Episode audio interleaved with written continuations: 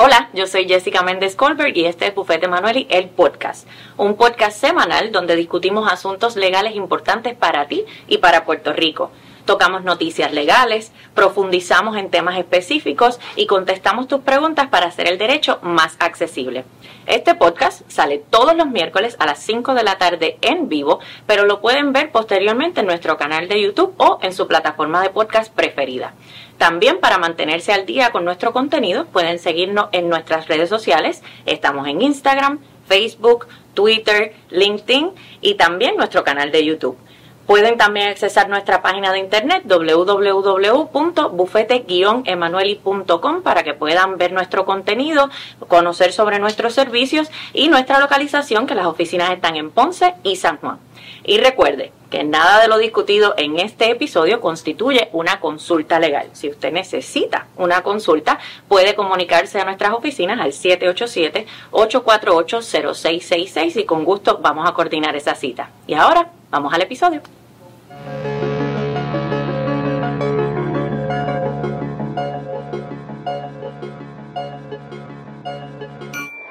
Saludos a todas las personas que nos sintonizan. Este es Bufete Manuel y el podcast y yo soy Jessica Méndez Polver. Yo soy Zoe Negrón Comas. Y este episodio lo estamos transmitiendo desde la asamblea número 183 del Colegio de Abogados y Abogadas de Puerto Rico. Estamos en Ponce, con el calor de Ponce. Eh, así que estamos muy contentos y agradecidas con el Colegio de Abogados y Abogadas de Puerto Rico por darnos este, este espacio para poder grabar este, este podcast, que obviamente, ¿verdad? Lo estamos grabando, ya está, ya para el momento en que ustedes vean este episodio, pues ya la asamblea habrá pasado y de seguro va a haber sido todo un éxito. subtle, subtle, muy sutil la, la propaganda para colegiarse. Por si no lo saben, somos colegiadas. Esta es la delegada de Ponce. Sí, aquí la delegada de Ponce presente y pues es importante también apoyar instituciones centenarias como, como el colegio que tanto aportan al país, no solo desde el punto de vista de la abogacía, sino este, de muchas, muchas necesidades sociales que tenemos que el colegio suple. Así que es importante siempre apoyar esta, esta centenaria e ilustre institución. Pero entonces el tema que vamos a hablar de hoy también le incumbe a muchas personas que están colegiadas porque tenemos todos préstamos estudiantiles. Y vamos a hablar hoy de lo que son los Public Service Loan Forgiveness. ¿Le vamos a dar un nombre en español a eso o nos quedamos así? Realmente me gusta siempre llamarlo el Public Service porque así cuando las personas también estén haciendo su, su propia investigación, pues pueden asociarlo, ¿verdad? Este, con, con que este es el programa del que, del que estamos hablando. Como ustedes saben, en este podcast tratamos de tocar distintos temas que le puedan servir de ayuda en su, en su diario. Eh, y entre eso, pues están los préstamos estudiantiles, porque tengo el, privilegio de conocer un poquito sobre eso y de poder no solo ayudarme en mi situación de préstamo, sino también a, colegas y a otras personas, pues que, que, que han tenido que tomar préstamos para poder eh, cumplir sus sueños de tener la, la, profesión que quieren. Así que. Incluyendo la coanfitriona del podcast. Claro. Claro. Así que, pues nada, vamos a estar hablando de, de eh, en particular, porque hay muchísimos temas sobre préstamos estudiantiles que tenemos que tocarlos en episodios por separado, porque eh, es mucha información y, y, precisamente por eso es que nos dedicamos a esto, porque el tema puede ser bien técnico y muchas veces tratamos de hacer ese research en las páginas del, del Departamento de Educación o de nuestro servicer y no, realmente no, no, no quizás no entendemos exactamente, ¿verdad?, eh, cómo manejarlos. Así que en este caso, como mencionaba eh, pues vamos a hablar de este programa Public Service Loan Forgiveness, porque hay muchos eh, requisitos y muchas, muchas cositas que tenemos que saber si, si estamos pensando en tratar de solicitarlo y de cualificar y unos beneficios extraordinarios, ¿verdad? Que lo voy a anticipar en la condonación de la deuda, pero vamos a hablar un poquito sobre eso. Precisamente, el, cuando hablamos del Public Service Loan Forgiveness, si van a episodios anteriores, van a recordar que tenemos la distinción entre cancelación y condonación. Y forgiveness viene siendo una condonación. ¿Y esa condonación? ¿Qué quiere decir, Jessica, que es condonación? Sí, la condonación es el perdón de la deuda. Y, y como tú muy bien dices, pues tenemos que distinguirlo cancelación y condonación, pues porque ha estado en las noticias recientemente el tema de los préstamos estudiantiles, particularmente lo que tiene que ver con la cancelación.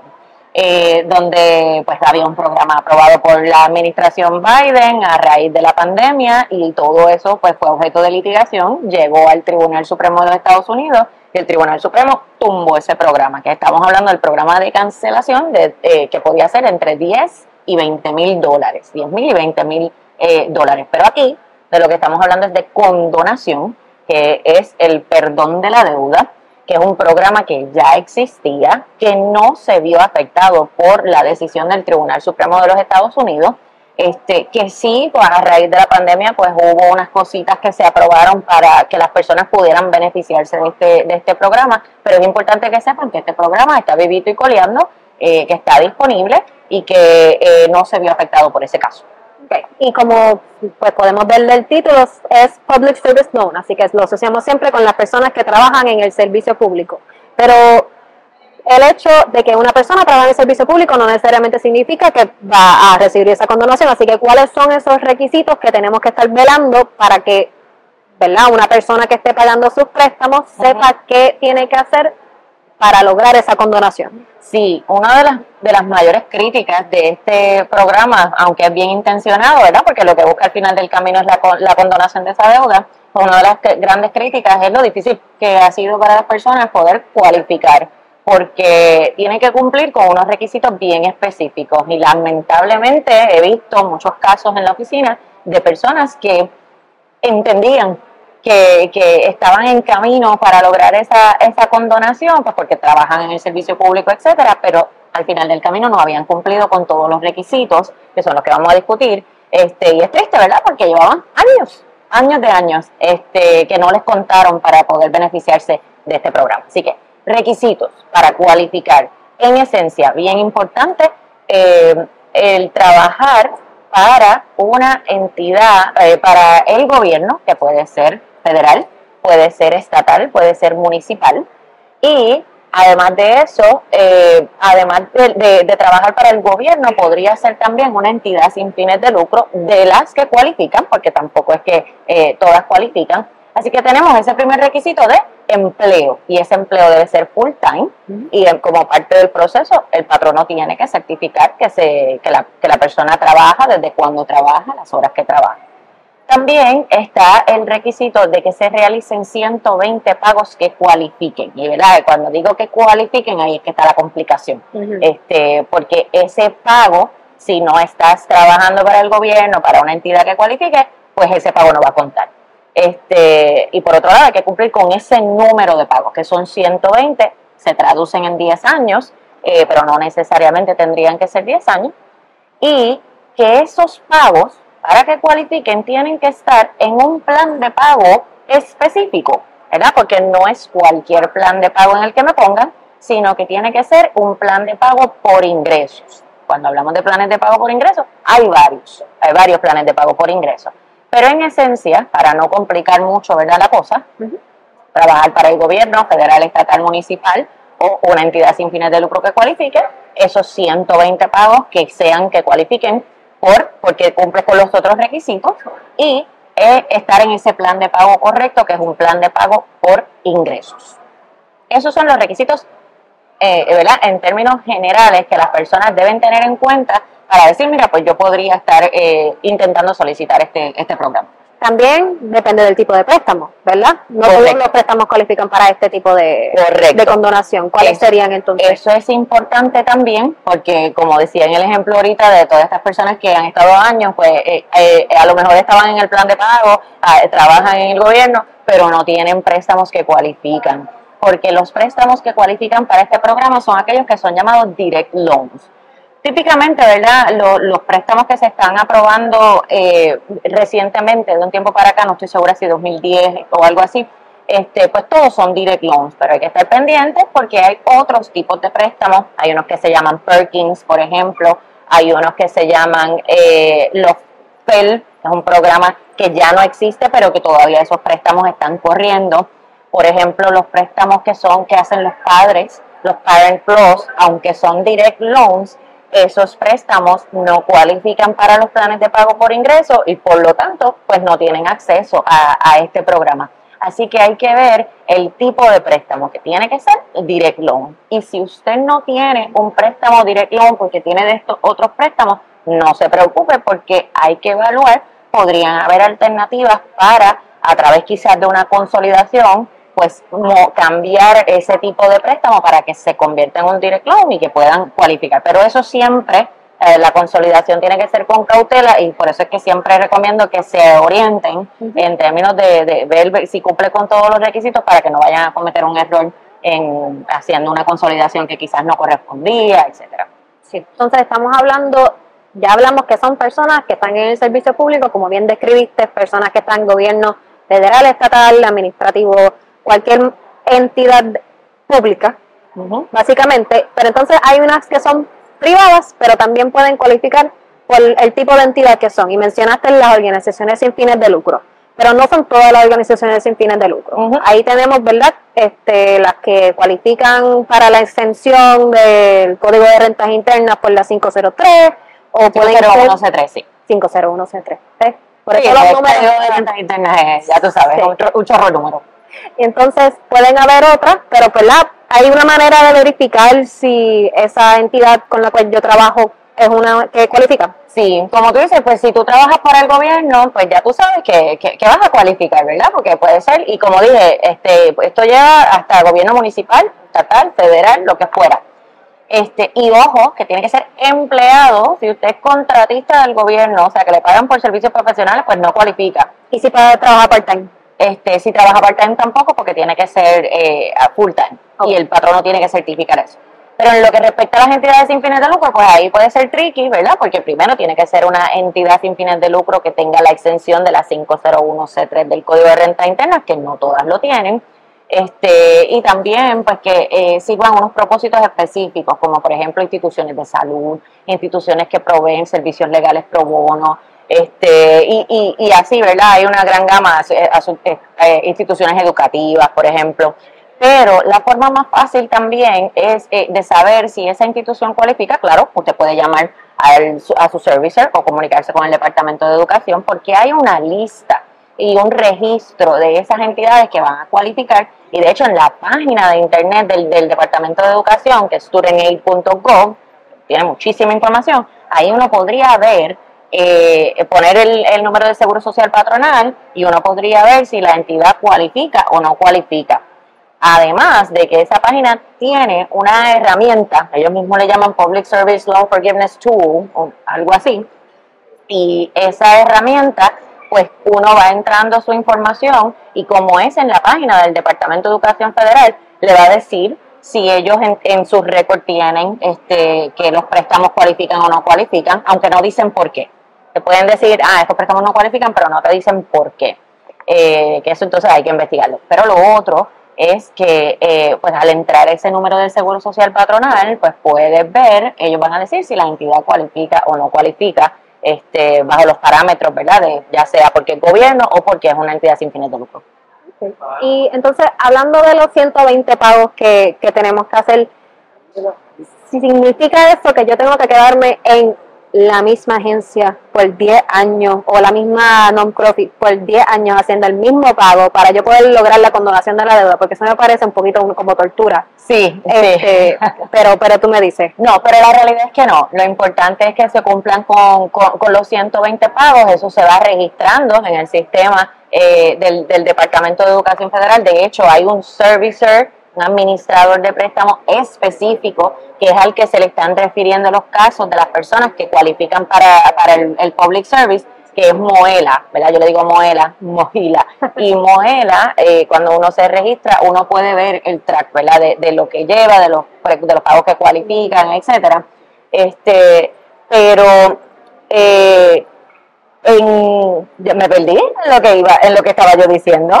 Este, hay distracciones, hay distracciones por todos lados, pero eh, por lo que me si eran consecutivos, si eran consecutivos, pues vuelvo, ya caí. Pues eh, no, no tienen que ser consecutivos, estos pagos no tienen que ser consecutivos, porque por eso es que decía que uno puede llevar el track de que se van contando. No tiene que quedarse usted tampoco trabajando para la misma entidad, o sea, usted puede estar trabajando este, para, el, para el gobierno estatal en alguna agencia y luego moverse a trabajar para el municipio o para alguna entidad sin fines de lucro que cualifique y esos pagos le van a seguir contando. Entonces usted le va a someter información al servicio y al Departamento de Educación de todos esos empleos que usted ha tenido eh, con, las fechas específicas, cuando empezó a trabajar, cuando terminó o si sigue trabajando allí. Y entonces pues se van a ir contando los pagos.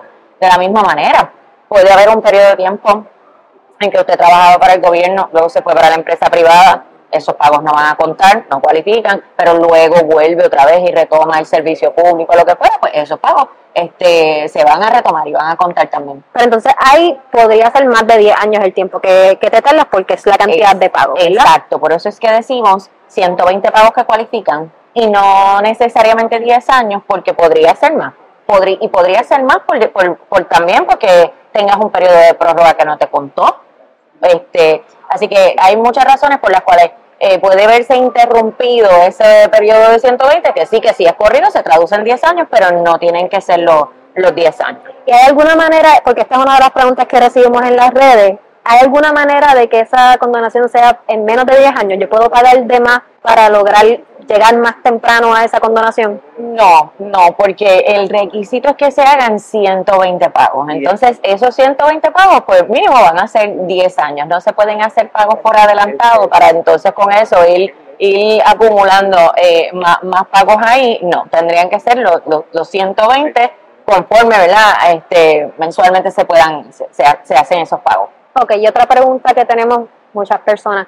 ¿Esa condonación tiene algún límite de la cantidad que me puedan condonar. Si yo tengo 100 mil, un ejemplo totalmente hipotético que no tiene nada que ver conmigo. No, ni conmigo. Si yo tengo 100 mil dólares en préstamos estudiantiles, ¿me pueden condonar los 100 mil completos? En teoría podría ser, podría ocurrir, porque mira cómo funciona esto.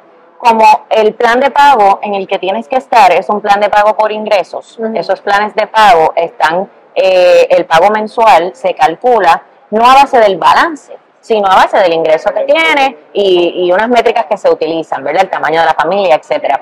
Así que ese pago mensual que te sale no está diseñado para pagar la totalidad del préstamo, sino para que sea razonable conforme a tu, a tu capacidad financiera, ¿verdad? Por lo tanto, cada vez que tú haces ese pago, pues ese pago no cubre la totalidad del principal e intereses.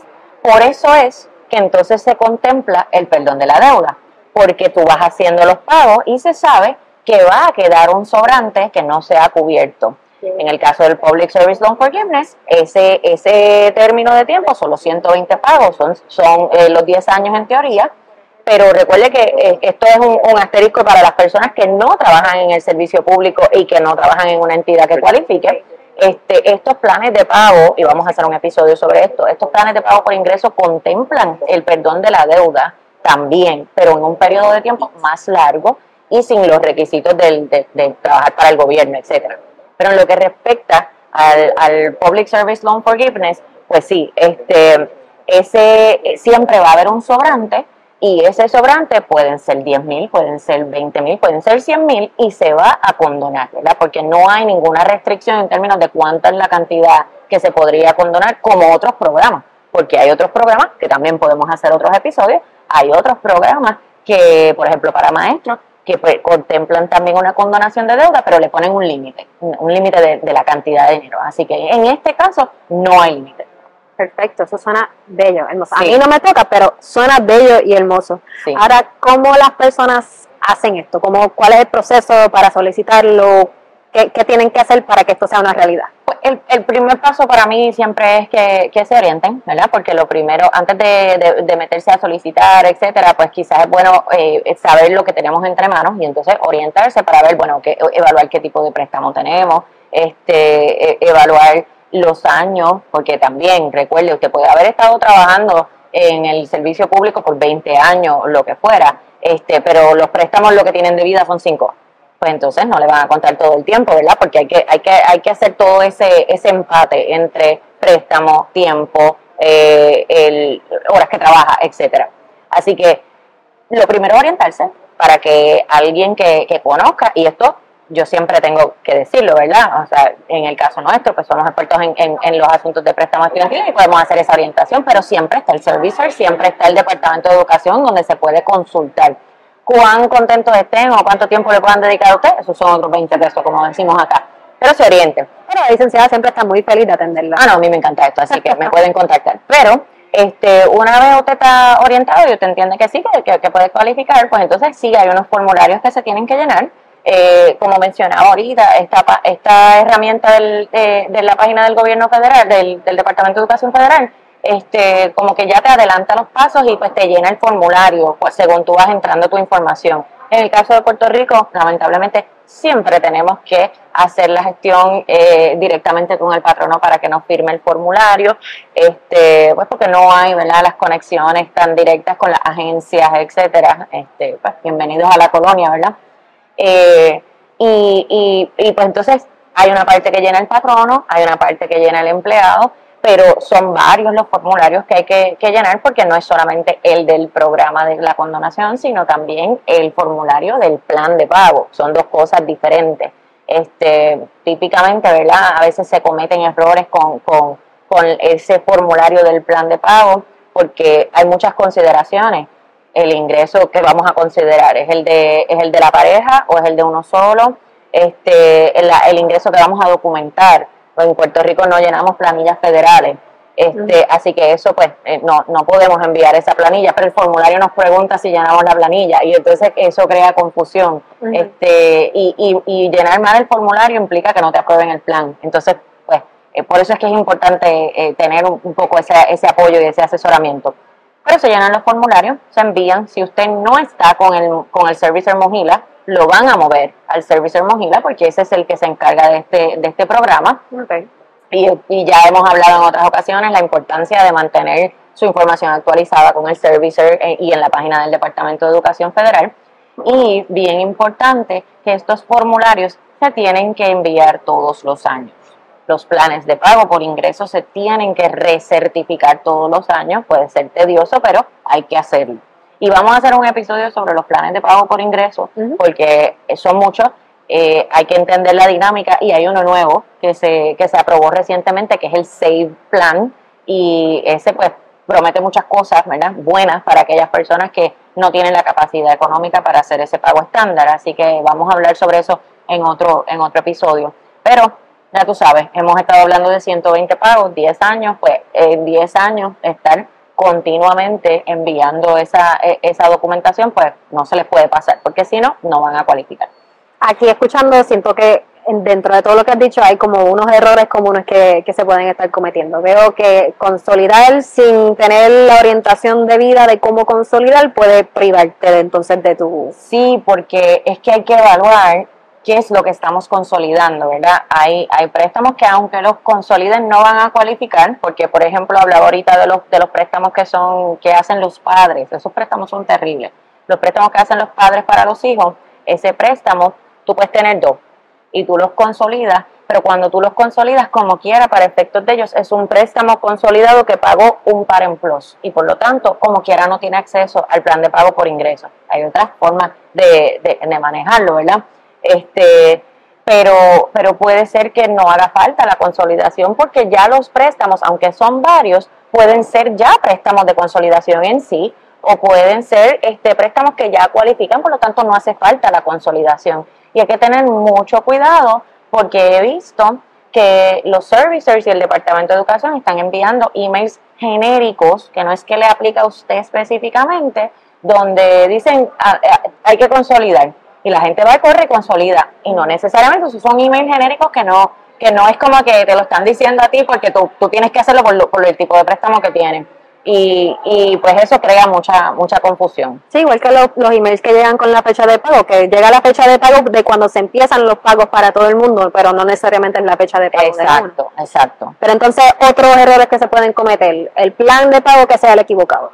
Sí. Este, que no hayan documentado los pagos que han hecho. Sí. Eh, y no solicitarlo, supongo. Exacto. Que sería el peor. Eh, no, no solicitar, sí, porque esto no es automático. O sea, usted tiene que solicitarlo. Si usted no hace la gestión, somete los formularios, pues no, no, no le va a llegar una carta, ¿verdad? A los 10 años diciéndole sus préstamos están este, condonados. Así que este, hay que estar pendiente de eso.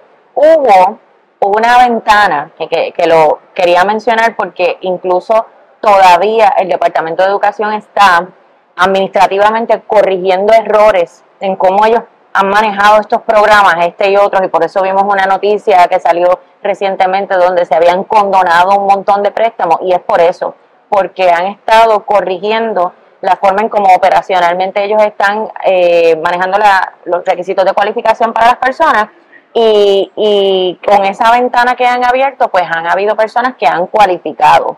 Pero vuelvo y digo, aunque usted no caiga dentro de ese proceso, dentro de esa ventana, no quiere decir que el programa no está disponible para continuar pues eh, eh, acumulando esos, requisitos para eventualmente esa, este, esa condonación. Ok, pues yo creo que ya cerramos la página en este tema, menos que tú tengas una de esas reflexiones finales que a ti te encanta compartir. Sí, bueno, eh, eh, ejemplos de, de, cuando hablábamos de las compañías, de las entidades sin fines de lucro que podían cualificar. Nosotros que estamos aquí en la Asamblea del Colegio de Abogados y Abogadas de Puerto Rico, pues mira, aquellos, aquellos empleados de pro bono del colegio, empleados, ¿verdad? No aquellos que damos los servicios, porque ya eso no, no, no figura como empleado, pero pro bono, servicios legales de Puerto Rico, la Sociedad para la Asistencia Legal. Eh, esas son entidades sin fines de lucro que cualifican para este programa.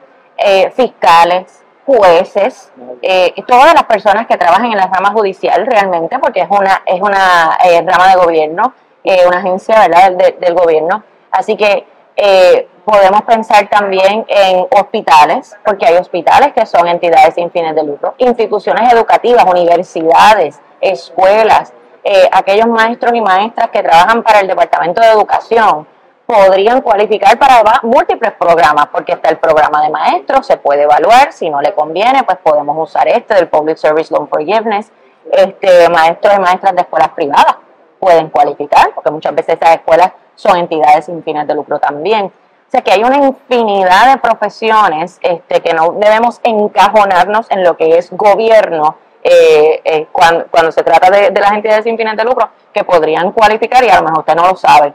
Así que, eh, pues, la, la, siempre el consejo, oriéntese.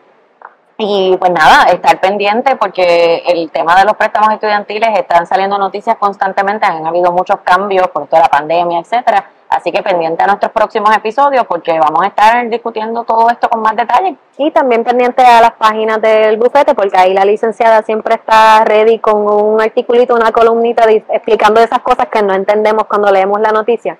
Y eso siempre viene bien. Así mismo. Así que pues nada, nuevamente darle las gracias al Colegio de Abogados y Abogadas de Puerto Rico por permitirnos estar en este en este espacio. Este, la asamblea se está dando espectacular, hay cursos, hay eh, oportunidad de confraternización, hay este e, exhibidores, así que esto ha estado espectacular y, y, pues de paso invitarles a que si este por alguna razón no están en el colegio, que se unan al colegio para que podamos continuar la lucha desde acá. Nada, con eso nos despedimos.